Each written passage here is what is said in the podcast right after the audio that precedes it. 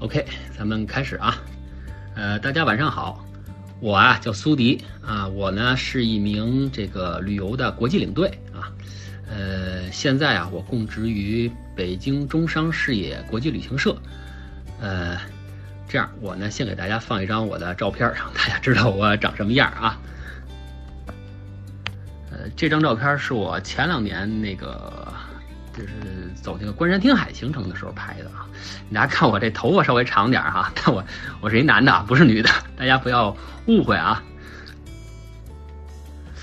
很高兴啊，今天晚上啊有这个机会啊，能跟大家在一块儿啊聊一聊啊聊一聊。呃，我除了是一名这个旅游领队以外啊，同时呢我也是一个这个啊旅游博主啊旅游博主。呃，我的那个网名啊，很多的软件的名字，包括微博的名字叫第二亚当啊。第二亚当就是亚当夏娃那个亚当啊，第二亚当，呃，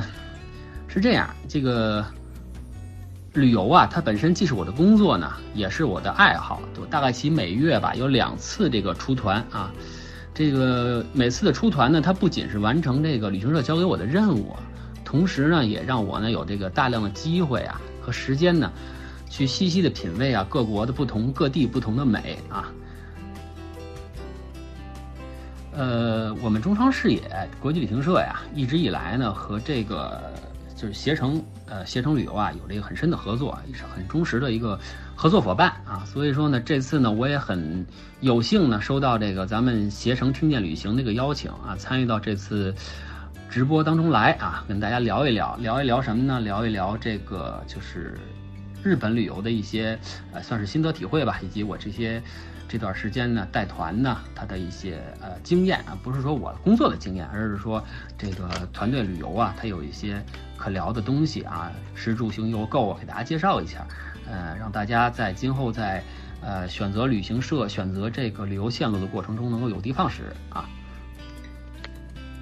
呃，就刚才有这个网友说那个让我发张图片啊，这图片肯定会放上来的，咱们一步一步来，好吧？呃，我刚才介绍一下我自己，然后我再介绍一下咱们这个就这次咱们直播的这个大概听的内容啊，呃，稍微介绍一下。嗯，是这样，因为我在之前呢，就是就是走过一些国家，就是亚非欧美啊，基本上都走过啊。嗯，只是就是这几年四五年呢，一直是专注于这个日本线路啊，一直专注于日本线路。有所感触吧，因为日本呢，它跟咱们的国家呢是关系比较特殊啊，属于一种一衣带水的关系啊，在历史上啊，呃，呃，也曾经与我们有多有互动啊，文化呢交流有很多啊，这是经过他们自己的沉淀吸收啊，就形成了他们自己独特的别具风格的一个日本文化。这个呢，在它的文字啊、服饰啊、饮食、建筑啊等多方面呀，都有所体现啊，都有所体现。呃呃，怎么讲呢？呃，今天呢，我就是结合这个我们公司的这个灵山恋海的一个七天的行程啊，给大家讲一讲啊，讲一讲这个日本，然后呃，跟大家讲一个，就是说。跟你印象中啊，并不太一样的日本啊，跟那个传统的印象里头不一样的这个日本啊，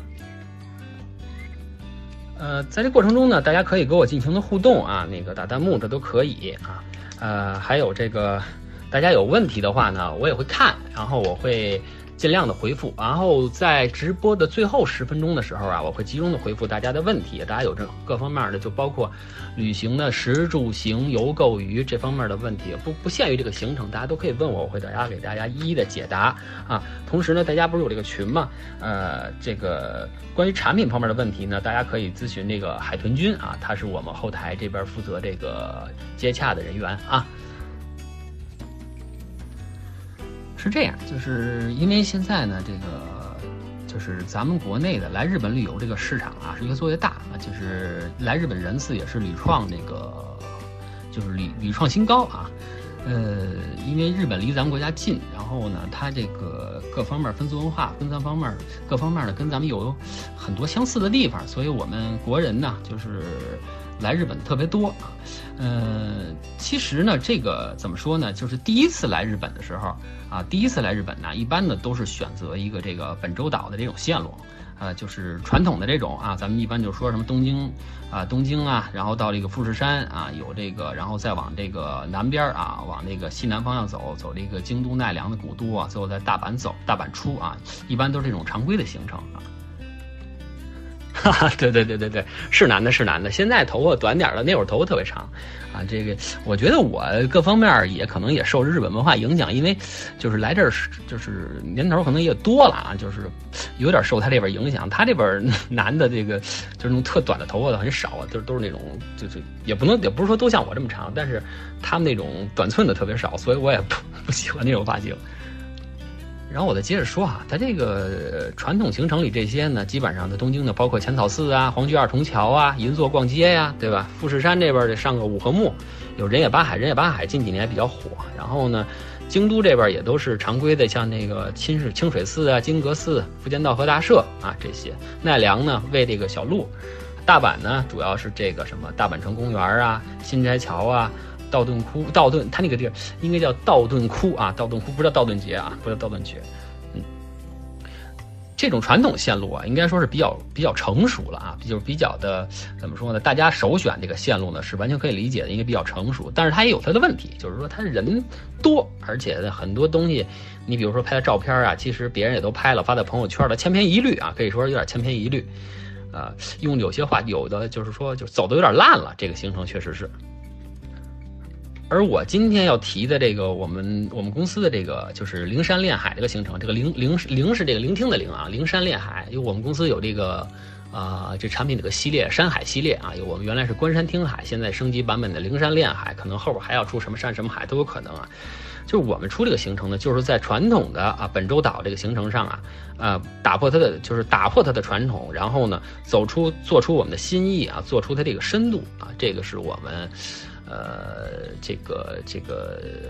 中商视野的一贯的一个怎么说呢？一贯的追求啊，同时呢，呃，对，就是小是小众线路，然后同时呢，也是我们在携程上投放的都是这种，就是都是这种线路，而很少说这种特别传统的这种哈。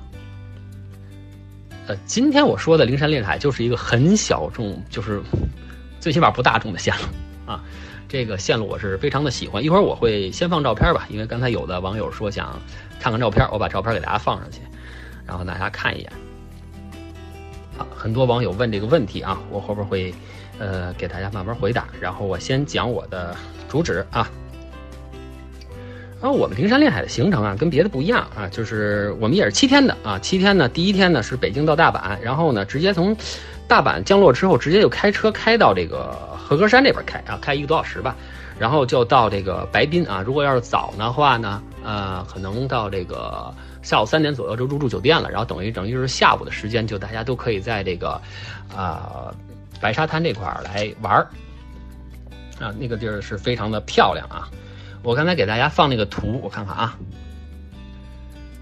然后第二天呢，我们是去这些地方啊，就是上午还是在这个白滨附近啊，这个合歌山这块儿，这叫。它叫什么呢？叫三段壁啊，有这个叫千叠夫啊，这个地方这个日语，因为它是日语的假名的，所以说，呃，汉字还日本汉字跟那个汉语汉字还发音还不一样。然后还有这个黑潮市场看这个金枪鱼解体秀，下午我们去奈良公园喂鹿去看春日大社。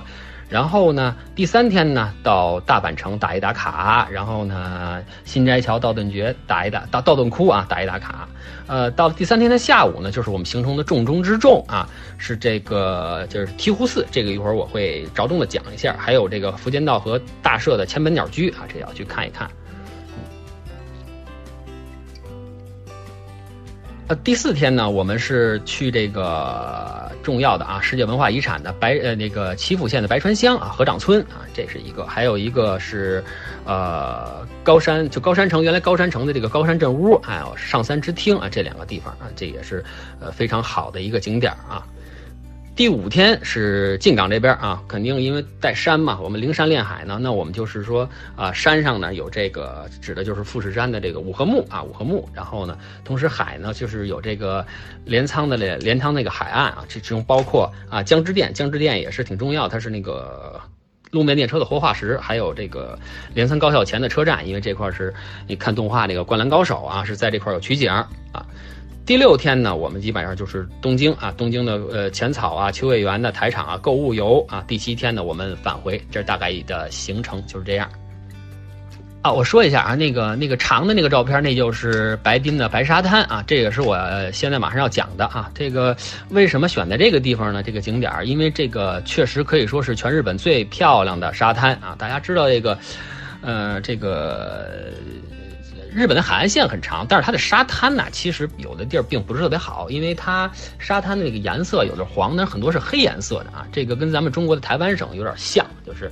它这个沙滩是黑颜色，这白滨的这个沙滩白沙滩啊，这个叫叫也这个地儿也叫白良滨啊，确实是啊 本能寺，不好意思，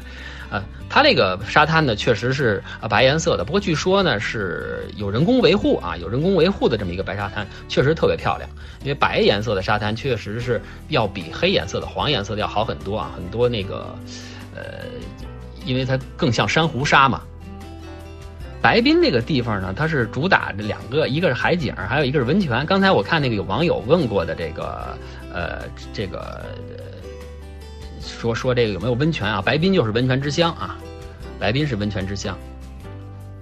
啊，有网友看到问的哈，看来这个是喜欢历史啊，叫本能寺去吗？啊，这个本能寺去的很少，因为，呃，那个在在那个哪儿？那个在京都市一所旁边啊，一个商业街的旁边楼群里边啊，那个，呃，有有有，如果要是有这个自由行的时候，是可以自己去的。给大家看这两张照片啊，这第一个照片，这是我们用的这个白滨万豪酒店的这个呃大厅大堂啊，房间里我都没拍，因为这个确实是。呃，最能体现它这个，这这这个大厅太漂亮了，整个的这个，呃，庭院的设计，整个的这个楼啊，都是特别特别的好，而且非常非常的宽敞大气。呃，第二张图呢是这个那天我们的晚餐啊，那个晚餐餐厅也很棒，是在一个朝着大海、夕阳西下，能够看到日落的那么一个地方，呃。吃的这样的就是和它这算是什么呀？就是定时啊，这个寿喜锅这种定时的晚餐，然后呢看着夕阳西下的海面落下去啊，红彤彤的感觉特别特别美好。然后呢，这个就进入到我们这个行程的特殊的地点了。跟大家看这个，就是第一天我们住在玩那个白沙滩啊，然后呃晚上吃餐，然后第二天早上起来我们开始走的景点就是这个。第一张图呢，这个叫呃叫千叠夫啊，这个日语叫叫神交 Jiki 啊，神交 Jiki。呃，它什么意思呢？就是千层的榻榻米的那个、那个、那个意思啊。这是，呃，它是一个海浪侵蚀海岸岩石形成这么一个自然的奇观啊，形成一个自然奇观。呃，我就是吃吃好精致啊，就是在这个。千叠夫这个地方游览的时候，它这个拍照特别漂亮啊！那会海风，呃，蓝天碧海白云，然后黄的这种山石，它这个山石是沙质的，特别特别的，怎么讲啊？特别特别的软，拿手一抠就能下来，很容易毁坏。而发现了好多那个就是日本人啊，在上面有这个落书。其实这个好多人说这个咱们咱们有旅游的时候不注意啊什么的，其实这个东西就是它不是分国籍，说是哪国的人。弄哪国人不弄？不是，它是分年龄，就是年轻人就喜欢干这个。日本人在画了很写了很多的涂鸦，什么我喜欢你啊，I stay you 啊，什么我们还能 kotoski 啊，这这种 写了很多啊。呃，我当然我没写，我我没往上写，但是这个确实是一个地质奇观。那第二那个第二张图，这个这个蓝色的这个礁石海海，就是说这个海湾啊，礁石这个地方叫三段壁啊，这个是离的刚才我说的千叠夫不太远啊，这个地方呢是五十米高啊，这还是挺险峻的。然后啊，它是个断崖断岩，而且这个地方它好在哪儿？它有一个电梯，能够坐电梯坐到下边去，从从那个礁岩石上打到下边去，呃，然后能够呃坐在下边，然后从底下的一个山洞里头能够看海面啊，挺挺。也是一个奇景。有网友问这个驻地市场啊，我跟大家确定的告诉大家啊，因为这两天我从这驻地市场走过啊，确实已经没有了啊啊！谢谢你关注我的微博啊，驻地市场确实已经没有了啊，也呃多少年以前就说要搬，然后一直也不搬，然后现在终于确实是搬走了，为了奥运会嘛，应该是。然后呢，从这两个景点出来，到中午的时候，我们就要在这个黑潮市场，是当地一个非常著名的。你提到驻地市场，那个是海鲜市场啊。这黑潮市场是和歌山这边的一个著名的一个海鲜市场，也是啊。这个看一场这个金枪鱼的呃解体秀，大概是二十分钟啊。呃，挺有意思，能够在这里边吧，它里边卖什么的都有，但是它这个解体秀是最著名的，是最最显眼的吧。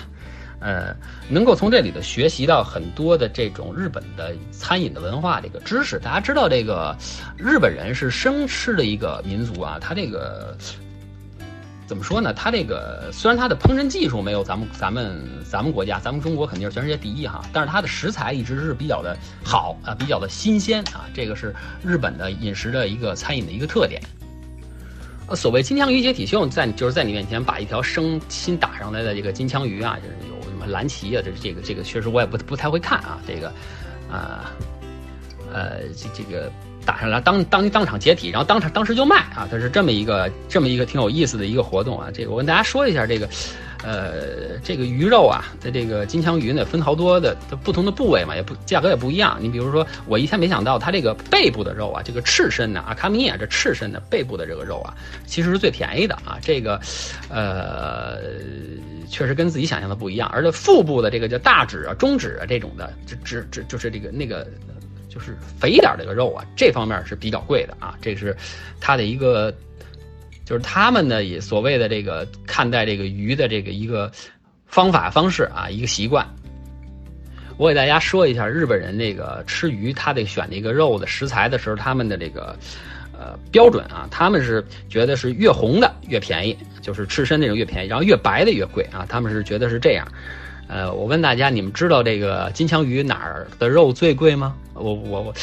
我可能有人人吃金枪鱼，但是可能并不完全知道。我知道这个答案的时候也挺震惊的。当时做这个解体秀的时候，我在现场一直看着哈，这个那个那个这个年轻人哈，他是先把这个就是哎，他是讲边讲边切，边讲边切，然后呢就是跑就庖丁解牛那样的哈，然后呢最贵的。想象不到是在哪儿？是在鱼鳃。他先把鱼鳃切开，这鱼鳃里头，我看的那个位置是鱼鳃里边有两条肉。这个两条肉也不大，可能也就是个，呃，一一拃长吧，也就可能也就是个，呃，就是几几百克啊，可能也就几百克那个。然后他放在那儿了，他跟我们说这个是最贵的，这个金枪鱼这个部位是最贵最贵的，那一条肉九千。就九千日币啊，九千日币，然后呢，一个鱼就出两条，所以说这个我我还真是，不看不知道啊，一看也是觉得是，哎，学到了这个这方面的知识啊。哎，对，你你说的这个对，中腹也也有也叫这么这么叫中腹，叫中指，他写那个字儿不完全不完全一样啊，不完全一样。是蛮精致的，海鲜还可以吃，没有辐射啊。这个好多人说这个辐射什么的，反正我在日本待这么多年，我没变异过 啊，没有辐射，大家不用担心，因为那个地方是，呃，收海水的收集各方面的是非常的好，没有任何的辐射出来，这个大家完全不用担心啊。日本的食材是没问题的。这是我刚才讲的是第二天上午的行程，那么到下午呢，我们还是这个就是传统的项目我们也有啊，比如说这个去这个奈良奈良公园啊，喂喂鹿啊，因为这个就是年轻人小朋友特别喜欢这个啊，挺热闹啊，那个鹿咬你啊，追你啊要那个鹿饼啊，很好玩的啊。奈良公园喂喂鹿，然后去那个春日大社去看一看，看看他们那个大社是什么样的一个，其实都差不多，都是那种橘黄色的那种门楼那种建筑啊，算是他们奈良也算是他们的一个古都嘛。哎，对，您这个您的这个那个“纸”字儿啊是对的啊，那个那个一个鱼，但是这个主要是表示什么呢？一个鱼一个“纸”，这个是把鱼放在米上，其实这个指的就是寿司啊，这个死西的这个这个这个这个意思。那么到第三天呢，上午我们是常规的啊，到这个大阪城啊，大阪城公园是要去的啊，您那个基本上是。呃，大阪最大的公园了，然后打打卡，然后新斋桥、道顿窟，我们去转一转，买买东西。然后到了第三天的下午，这是很重要了，这是我今天要说的重中之重的醍醐寺。我给大家先放图，大家可以看一下这四张图啊。其实这个只是醍醐寺的一个一部分啊。我跟大家讲一下，醍醐寺呢是一座非常重要的佛教寺院，呃，可以说在。京都的它的地位呢，应该说不次于清水啊、金阁的这种，它只是名气没有那么大。但是如果您要知道它的历史的话呢，就是这个是一定不能错过的。这也是我们很多旅行线路、旅行社，就是它设计线路的是一个盲点啊。您看到这四张图呢，是是这个醍醐寺的三部分之中的一部分啊，这个叫做三宝，它应该叫三宝院儿啊，叫三宝堂啊啊，应该叫三宝堂啊。它另外还有两部分，一部分是灵宝灵宝馆，还有一部分是上醍醐的伽蓝啊，伽蓝堂呃伽蓝那个院子，那是最大的，也是最重要的。呃，这张图呢，我发这张图呢是这个三宝堂的这个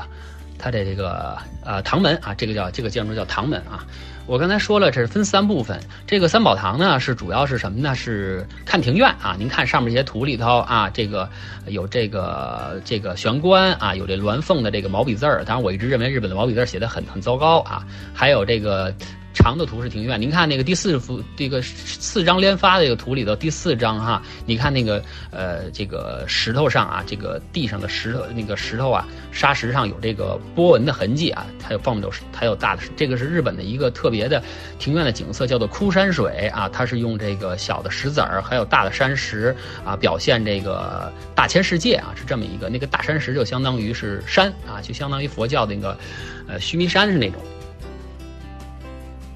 那么另外的灵宝馆呢，它是把这个醍醐寺里边的一些珍宝，包括这些佛像啊、铜像什么集中展览。因为那个呢是不让拍照的啊，所以我也就没有拍。但是里边的佛像很多啊，大日如来啊，这个呃药师佛啊，包括这个这个不动明王啊，什么都有很多很多啊。呃，还是一个呃怎么说呢，是一个值得看的一个小博物馆。那么真正最重要的就是上醍醐的这个伽蓝啊，这个这个院子伽蓝那个院子，呃，我给大家放一下图，给大家看一下啊。啊，有人问是不是跟鉴真有关系啊？这个院子跟鉴真没什么关系。您说的那个呢是东大寺以及唐招提寺，那个在奈良那边。我发的这两张图啊，一个殿宇，一个塔啊，这个是。啊，这是个伽蓝院啊，这上醍醐的最主要、最主要的两个建筑啊，一个上面这个大殿呢，叫做呃呃金堂，也叫这个药师堂，因为它里边供的是这个呃净琉呃净琉璃啊净琉璃佛啊药药师佛啊，然后底下这个呢是一个五重烟的塔啊，这个是呃非常重要的国宝材啊，就相当于咱们的重点重中之重的文物保护单位啊。就是我为什么要着重介绍这个呢？就是可能是就大家对就是包括旅游宣传呢，都有一些误会误解，就是知识方面有一些谬误啊。很多人一说到这个旅游，说到日本，都愿意说啊，我们说咱们中国的这个呃唐朝的文化呀，现在没有保留了啊。要想看唐朝的东西啊，都要去日本，要去京都，去奈良看啊。呃，这个话对不对呢？其实这个话呢，啊大。部分是错误的，我跟大家明确的讲，这种说法是不正确的，最起码有百分之八九十是不正确的。我为什么这么说呢？其实我们到了京都去看那些建筑，大家一直哎呦，这个我们唐朝的建筑，咱们唐朝是不是这样？其实根本就不是啊！真正的京都的保留的唐代的建筑少之又少啊，极少极少的，而而大部分的都是日本后来的在历史的发展过程中他们改良的，那都不是咱们中国唐代的建筑。那么说，在咱们中国唐代的，就是跟我们唐代同时期的日本的平安时代早期啊，他们的建筑保留下来的有唐式风格的。啊，就那么四五个，我跟大家说一下啊，呃，宇治就是在在在在在外边，宇治市那边有两个，宇治上神社的本堂，那是一个，然后呢，宇治平等院的，宇宇治平等院有一个凤凰堂啊，那个是啊，那个是这个平安时代早期，就相当于咱们唐代的，剩下的三千院本堂啊，这是是也是一个啊，也一个小房子，那个是唐代的，然后还有一份儿啊，两个。整个的京都里边就这就剩下两个，哪个呢？就是刚才我发图的这两个，一个是这个呃药师堂，一个是这五重岩的唐塔，这两个确确实实是唐代的啊，就相当于咱们唐代的日本的叫做平安时代早期的啊。这座庙啊，它是建于平安时代早期的，是八世纪末，就是大概其实公元七百九十四年，就八世纪末嘛，因为要要加一嘛。然后呢，呃，咱们的我想想啊。八世纪末是日本的这个平安时代的开始啊，应该是平安时代开始。咱们中国的唐代呢是六一八到七呃到九九零七啊，这是等于是相当于咱们中国唐代中期的中唐时期的。要想真正的看在日本看到唐中国唐风的建筑，那只能来这里。大家明白这个意思了吧？就是所以说这个这个，如果您是喜欢历史、喜欢建筑，那这个庙是非常非常重要的。其实，京都其他的都不是啊，这个确实是。嗯日本的建筑呢，它是肯定是学自中国啊，就圣德泰，它之前的那个都都不是，像那合掌屋什么都不是。那个后来呢，就是在这个历史发展过程中啊，包括大化改大化改新以后啊，就学咱们中国的这个隋唐的这些东西。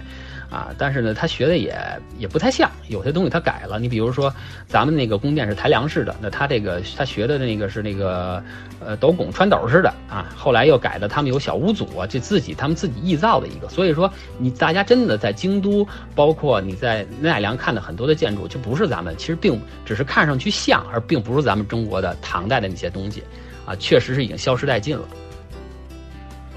所以说，醍醐寺这个地方为什么说重中之重呢？它是一个盲点，同时它又是一个真的东西。所以说，我们我我也我也很很高兴，就是我们那个操作人员啊，他他那个选那个景点，他选的这个，这个确实是有一定的见地啊。我我个人是非常非常的欢喜，可能因为我是比较喜欢这些东西吧。那么说，咱们中国呢，其实唐代建筑也有啊，这当然了是在山西那边啊，呃，这个有这个五台山佛光寺的东大殿，这是一个，还有一个五台县的那个南。山寺的大殿，这两个是还能看到。你要是有兴趣的话，对比一下，哎，这个是比较相像的啊。呃，确确实实，你看这两个照片，再跟啊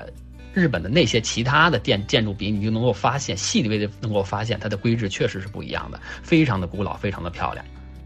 然后还有我们安排这个地儿看完之后，我们再去福建道和千本鸟居，我们去这个。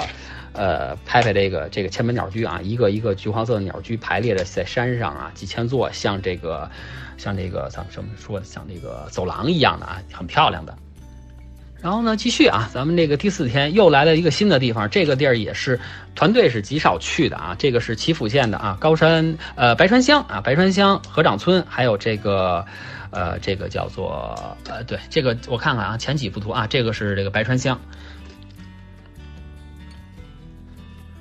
这个白川乡啊，是在一九九五年呢被列为这个世界文化遗产啊。其中其中主要的就是因为它这个合掌屋、合掌造啊。呃，为什么说它这个是被列为世界文化遗产呢？很重要呢，因为它是一种很原始的保留。其实啊，这个合掌屋，我跟大家说什么叫合掌屋？这个人字儿的，这个屋顶是人字儿的，把两个手并在一起啊，就是你双手合十那个就叫合掌屋啊，叫合掌造啊。这个呢是一种日本非常古老的这个民居的传统的这个样式啊，非常非常的古老。它这个特点呢，就是什么大屋顶，然后茅草顶啊。这个为什么呢？因为在古代的时候呢，那那个时候那个材料科技也不行，然后呢，那个日本那个地方又多雨雪，所以说它这个房顶做的非常非常的大啊。而且这种的建筑的格局格模式呢，它不是来自于中国，很多人觉得日本都是学中国，不是。它这个很明显的带有一个东南亚海岛的那种风格啊。你可以看一下什么呃那个什么印度尼西亚、菲律宾呢，他们有有这种茅草屋，很像很像那种很原始的茅草屋啊。这个白川乡这个地方呢，它那个挺好啊，它在一个山山环里的一个小一个，就是因为你要是想去这个岐阜县呢，是非常困难。我后边会讲这个交通的事情。你想去这个岐阜，其实挺困难，呃，就只能是就跟就是自己坐火车交通很难，所以说只能是说跟团去啊，或者说自己开车去。那么说它这个呃白川乡呢，就是坐落在一个山环的一个小盆地，然后呢四面都是山，然后前面一条大川啊，就一个吊桥跟外边相连。当然现在修的有公路啊。但是你像讲到过去的时候，就就感觉就是像像个小的世外桃源一样那种感觉，挺不错的一个地儿。有一张有一张图是那个上面那个是在屋里的那个，我拍那会儿我吃饭那个餐厅啊，弄得还挺挺原始的，又有熊啊，又有猴啊什么的，弄那个还有这个塔努基啊，它那个就就这种狸猫啊什么这种的，反正弄的不是狸猫啊，那叫那个小浣熊那种啊，这弄得挺挺原始，这这个就是给人一种古朴原始的气息，这个这个村庄。大家看一下，这是我说的那个吊桥啊，从这个吊桥里边啊过来，哎，这是这个呃吊桥。然后呢，最后这张图呢是这个下雪的时候啊，下雪是非常非常漂亮。我这个确实也是绝景啊，这个大屋顶白白雪皑皑，这个只能是在这个地方见到啊，只能是这个白川乡那块见到，是一个非常非常漂亮，特别适合拍照的这么一个地方啊。这个这张图肯定是冬天的时候拍，当然修过一下啊，这个颜色更丰富、更艳丽一点儿。大家再看这两幅图啊，这个就是上午白川乡玩完了，玩玩完了，就是游览完了之后啊，然后到了下午我们去另外一个，这也是在岐阜县，这个是高山呃高山城啊，这个高山镇屋啊，这个是一个也是一个很不错的地方啊，这个呃充满了德川时代的幕府时代的那个那个气息。这个高山镇屋是怎么回事呢？其实它是战国时代这个一个武将啊，叫金森长进的，他的这个宅地啊，他是原来是他的宅地，他是高山城主嘛。后来呢，这个在德川幕府的时时候呢，就是他就迁走了，然后这个地方就改成了一个直辖的一所了啊。相当于什么叫一所呢？其实就是我们咱说的地方政府啊，呃，属于是这个咱们叫县衙门啊，就这么一一类的这种啊地方。哎，这个携程上有的啊，这个携程应该有的，叫灵山恋海，聆听的灵山山峰的山，恋恋爱的恋海，大海的海，灵山恋海。哎，你要说这编码，我还真 我还真没记住，不好意思，您可以查一下啊，携程上，呃。高山镇屋呢，之所以这个就是比较受瞩目呢，在于哪儿呢？就是它呢是现在日本全国呀仅存的一处啊，是这个呃就这一处府衙。然后呢，大家可以呢入内参观啊，入内参观。呃，但是呢里边呢它有些地儿不让拍照啊。我我进去，我我因为为什么我没有那么多图啊？就是因为我进去的时候我也比较守规矩，我也没人不让拍，我也没没拍啊。转了一圈，然后呢里边的它这个属属衙的功效功能啊，分了好多功能区，也是脱了鞋，然后呢上的那个木地。板上就走来走去的，啊，同时呢，它这个呃，就是说它也不是说全是老的，它的这个就是靠进门靠左边的这个呢，有一个粮仓，就是谷仓，那个谷仓确实是老的，那个是当年的，后来的这个呃，就是就是等等于这个谷仓呢是刚修的时候修的，然后主体的建筑呢，这边正面的这块玄关这块呢是德德川幕府幕府末期的时候，一八几几年的时候后补修的，然后它这个以这个府以这个。高山这屋啊，这个府衙这为中心嘛，然后旁边修的这个街道啊，这个就叫做啊上三之厅啊，这个是，呃，就是等于是老百姓住在这一边啊。这上三之厅它是一厅、二厅、三厅三条三条街道是跟那个五线谱就是那个就平行线那样排列的啊，充满了江户时代的这种。风情啊，那种建筑，这个建筑确实是啊，都是那种幕府时期的啊，就相当于这江户幕府，相当于咱们中国的就是清朝吧，那那个那个那个年代吧。我给大家放一下图，大家看一下。临不是临山临海，是聆聆听的聆啊，聆听大海的，聆听远山的呼唤。对对对，聆聆听啊，聆。然后这条街上有很多的店铺啊，餐厅啊，很多很多。然后呃，让大家在这块儿呢玩，大概其就是像。像要参观这个高山镇屋的话，得有个半个多小时。然后呢，再在街上大家转一转，吃午饭呢，啊，感受一下这个江户时代这个气息啊，这个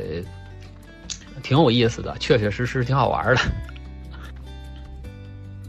然后到了第五天的时候呢，我们就到这个静冈了，喜洲卡这边啊，这个是，嗯，想想我看一下啊。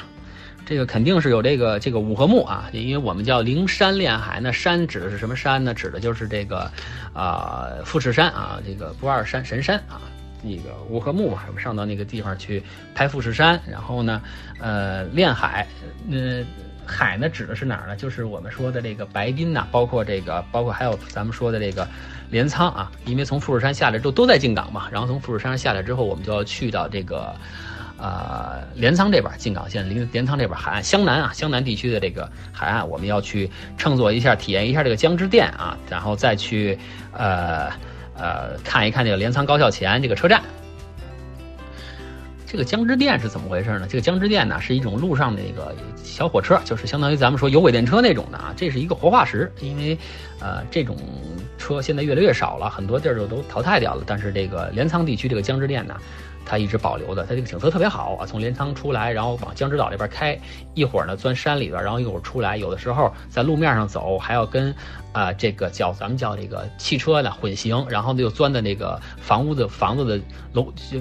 钻在那个屋子里的胡同里头啊，特别有意思。然后有的时候呢，就在一个沙滩上面走，就旁就是紧邻的，就是一边是海，海旁边沙滩，沙滩是公路，公路旁边就是这个呃这个江之电，然后小火车，景色非常非常漂亮。然后那边是山。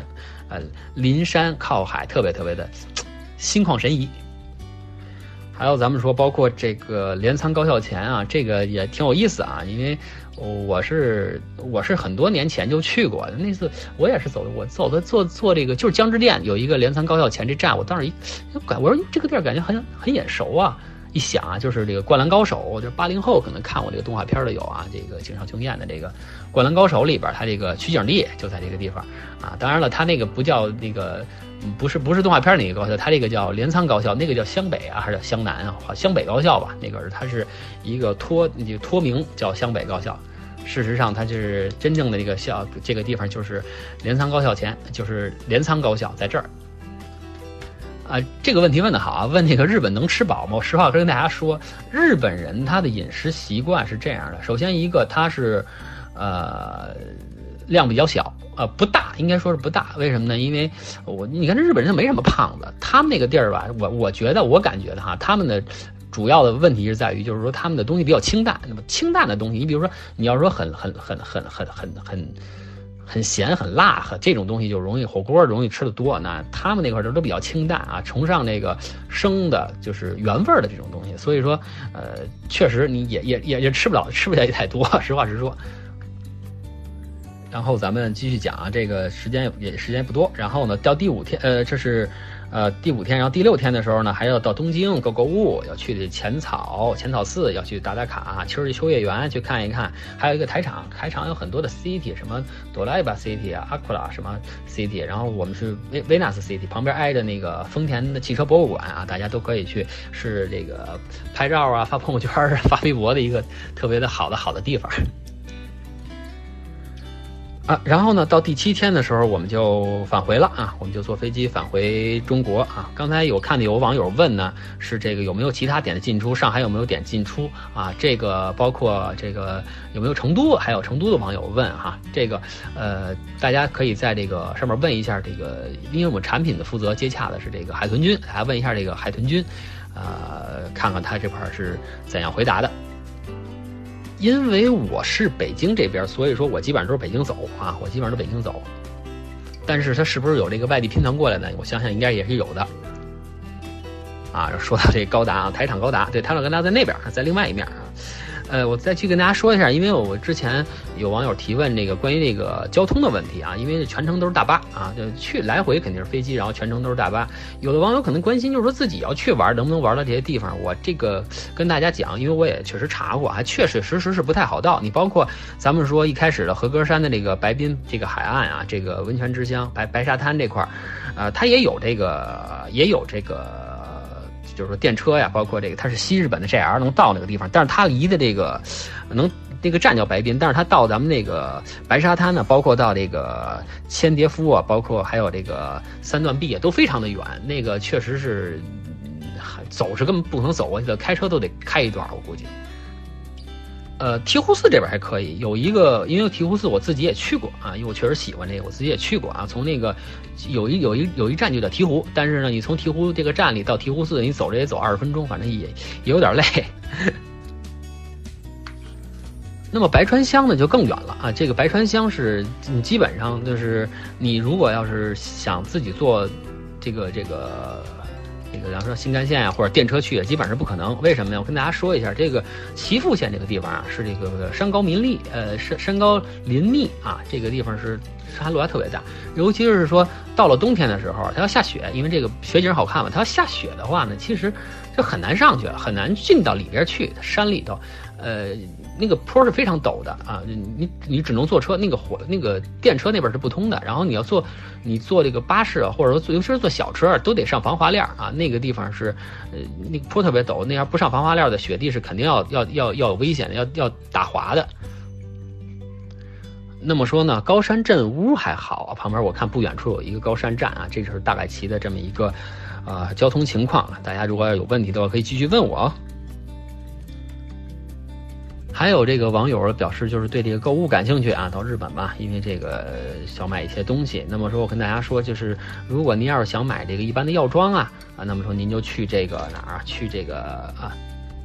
大阪这边啊，新斋桥这个真的是买药妆的一个，就是这种便宜的药妆的这一个天堂，确实特别特别特别多啊。呃，吃东西呢，在那个大阪被称为日本的食堂嘛，那么吃东西呢就道顿道顿窟啊，这边有好多好多的，什么都有，寿司啊，什么什么烤肉啊，嗯，串儿啊，喝酒啊，嗯。什么都有，大家可以去。哎，晚上非常热闹那个地方，它那个新斋桥到了晚上，它它是很多商店会关门，有一部分是开得很晚，有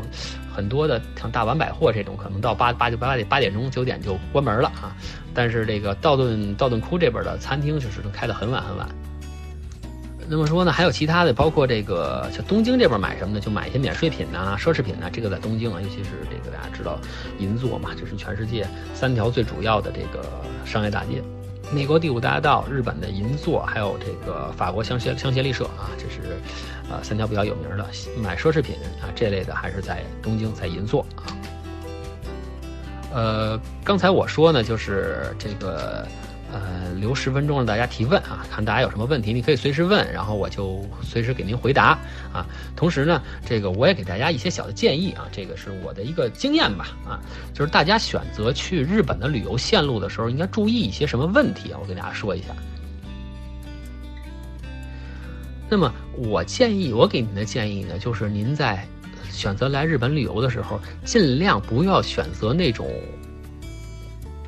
单点进出的行程，我不知道大家明白明不明白这个意思，就是不要选择这种，因为因为日本这边的行程呢，基本上都是东京到大阪，大阪到东京都是这样的景点了，就是传统的都是差不多。那么，那么说，如果您选择一个单点进出的啊，您就比如说大阪进大阪出，那他您面临的问题就是说。开就是说，在大阪玩完之后，不是游游游玩完之后，然后您需要啊，就是整个开车到东京这一路玩，然后还要再返回来，那等于就是说，您在日本日本的本州岛啊走了一个呃这个来回画了一个圈儿，这样的话，在在车上耽误的时间就特别特别的多，就是您玩的时间就少了。我不知道大家明不明白我这个意思。而如果您要是选择这种这种两点进出，比如说东京进大阪出，或者大阪进东京出的这样的话呢，那么说您就走一趟线，景点是景点都是这些，但是您在车上的时间就少了，就是在车上。跑长途的时间就少了一半，那么说是不是在这个过程中您玩的时间就更多了呢？啊，所以这个是我的一个啊建议，尤其是很多的时候有这种行程，比如说更多的很多名古屋，名古屋进名古屋出啊，名古屋先到大阪，或者说名古屋先到东京，然后再回来，然后再到再再绕回名古屋，这个时间确实是可能在一个景点，比如说人家能放啊，比如说放个呃一个小时，可能您这只能放半个小时，经常是这种情况。啊，又问那个小家电在哪儿跑啊？确实是因为，呃，现在大的家电一般咱们都不会在国外买，不会去日本买啊。咱们买的也都是一些小小的东西啊，小家电这种，什么吹风机啊，什么刮胡刀啊这类的。那么说，呃，有很多地儿可以买啊。那个有这种专门售卖国际版的。国际版的这个，因为它它牵扯到电压问题啊，咱们日本是一百一一百一百一，咱们是二百二百二百四，对吧？那是它这个售卖国际版的，你比如说这个电器的这种叫 Locks 啊，这个跟咱们中国苏宁是连锁的啊，这个地方可以买。同时，如果您要是对自己的这个眼力啊各方面呢有信心的话呢，您可以去这个 Udobashi Camera、Bigu Camera，这个是也比较大型的这个连锁的啊电器店，有些点像咱们国内国美大中那种。但是您得注意啊，因为呃它里边卖的东西它是针对日本市场的，很多的真的是一百一十伏的，回到回到拿到咱们国内来就一杵就烧了啊。呃，不客气啊。然后有一个客人问那个，一个朋友问那个北海道是不是单独玩比较好？哎，对啊，北海北海道单独玩，但是北海道单独玩的时候，一般都放在第二次或者第三次去日本的时候啊，比较好一点。冬天去啊，雪景啊，各方面更美啊，札幌啊，小樽呐，啊，咱们说这个还有这个旭旭川啊，包括这个这个这那叫什么那个夜景，到嘴边说不出来了，不好意思啊。场馆的夜景啊，都是很不错的。大阪进名古屋出也可以，但是你肯定因为还是我刚才说那个问题，就是你这样进出的话，你肯定会呃这个就是但还是会耽误一点行程，因为你你从你从大阪等于是你如果你要是大阪进，然后东京出，哎这一路就其实景点都全玩到了。但是你如果要是名古屋出的话，你还要从因为名古屋算中部嘛，以名古屋的中部为分界线，这边的关西，这边的关东。那你要是名古屋出，等于说还要从东京返回名古屋，这有一个多半天的时间，可能就要浪费在路上。而且，反正我觉得不如东东京进大阪出，或者大阪进东京出这样的产品更好一点。总而言之，言而总之呢，我是希望呢，就是通过我跟大家的这个分享讲解吧，让大家能够对这个日本的日本旅游这个线路啊，就是有一定的了解，尤其是我们的灵山恋海啊。同时呢，也能帮助您呢，在这个选择旅游产品的时候，做出一个正确的选择。呃，不用客气，不用客气啊！这个很高兴能够大家在晚上能聊这么一个来小时啊！这个，呃，其实说实话，这刚开始来的时候还有一点点紧张，但是，呃，跟大家聊得很开心啊！这个也是我一直愿意的，就是我我一直愿意做的一个事情。然后呢，在快结束的时候，我再放一张我另外的生活生活照给大家看一下，让大家记住我。啊，继续，我平时大概其实这样啊，现在头发没那么没那么长了。好了，这个时间也是差不多了，solo solo，吉康大。然后呢，我在此呢还是要感谢这个，首先要感谢这个携程啊。携程听见旅行的这个邀请啊，给这个机会跟大家来分享啊。同时呢，我也要感谢这次直播后台给我助力的啊这个同事们啊，他们也是呃给我不少的提示和帮助啊，非常感谢大家。这个就是大家如果要是有这关于行程上面的问题不明白的啊，大家可以在这里问我，然后我也会在后边去，因为直播结束之后我会啊给大家去一一的解答。同时呢，如果大家有这个产品啊这个价格方面的问题呢，就去这个群里去接驳我们的这个海豚君啊，他一直在这块儿恭候大家，好吧？